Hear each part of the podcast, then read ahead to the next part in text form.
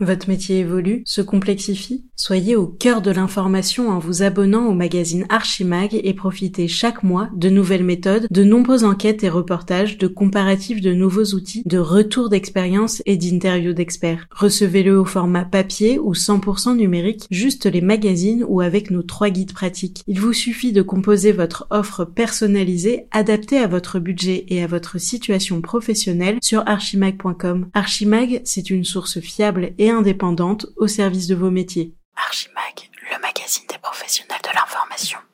La signature électronique, pour moi, elle a encore des perspectives de croissance absolument colossales.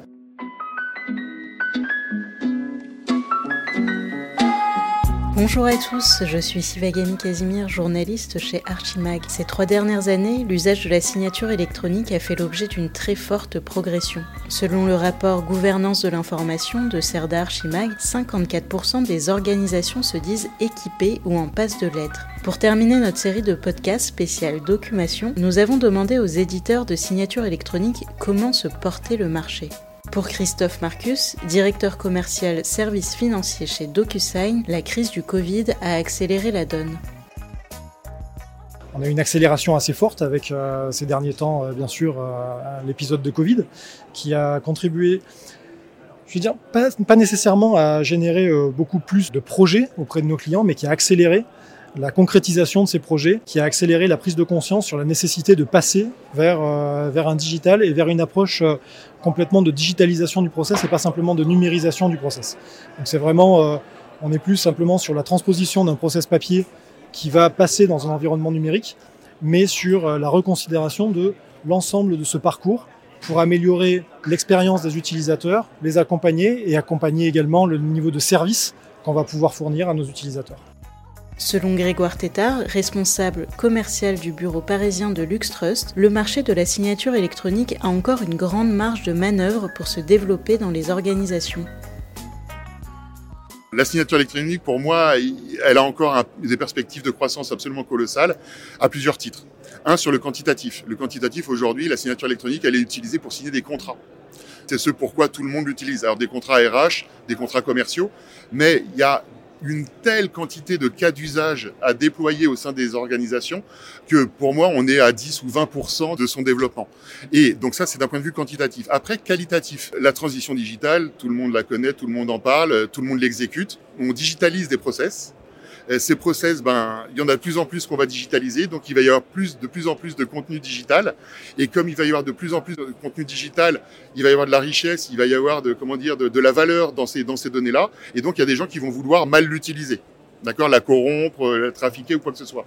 Et donc la signature électronique va permettre de sécuriser tout, tout cet euh, environnement-là qui se surdéveloppe.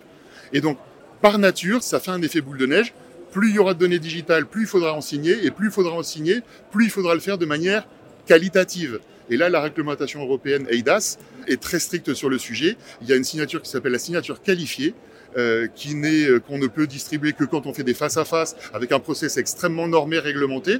Et plein de sociétés aujourd'hui, de manière un petit peu euh, avec l'effet d'aubaine, ont été créées dans le domaine de la signature électronique. Et on s'aperçoit qu'il y a vraiment clairement à boire et à manger. Il y en a qui vendent tout et n'importe quoi.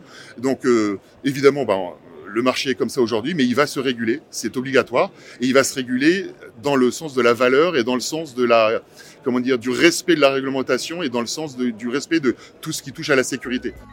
Si de plus en plus d'entreprises optent pour la signature électronique, est-ce que les TPE-PME e sont au même stade que les grands comptes? Christophe Marcus nous répond. En adoption de la signature électronique et sur les fonctionnalités de base, je dirais que les ETE-PME vont être euh, effectivement euh, euh, à peu près au même stade. avec une forte demande également sur ce marché, qui est un marché, un marché clé pour, pour DocuSign, sur lequel on est extrêmement présent. Mais au niveau des entreprises, on va avoir une notion d'intégration qui va être beaucoup plus importante, donc peut-être d'une utilisation plus poussée de la plateforme, de l'ensemble de ses fonctionnalités, avec une intégration de DocuSign au sein de l'écosystème applicatif euh, des entreprises, puisque le DocuSign, une des valeurs de, la plateforme, c'est de pouvoir s'interfacer avec les acteurs clés du marché, les Salesforce, SAP, Microsoft, euh, pour ne citer que, mais qui sont, euh, qui sont une composante importante pour pouvoir apporter une, une expérience aux utilisateurs, aux employés, aux clients des entreprises qui soit la plus aboutie possible.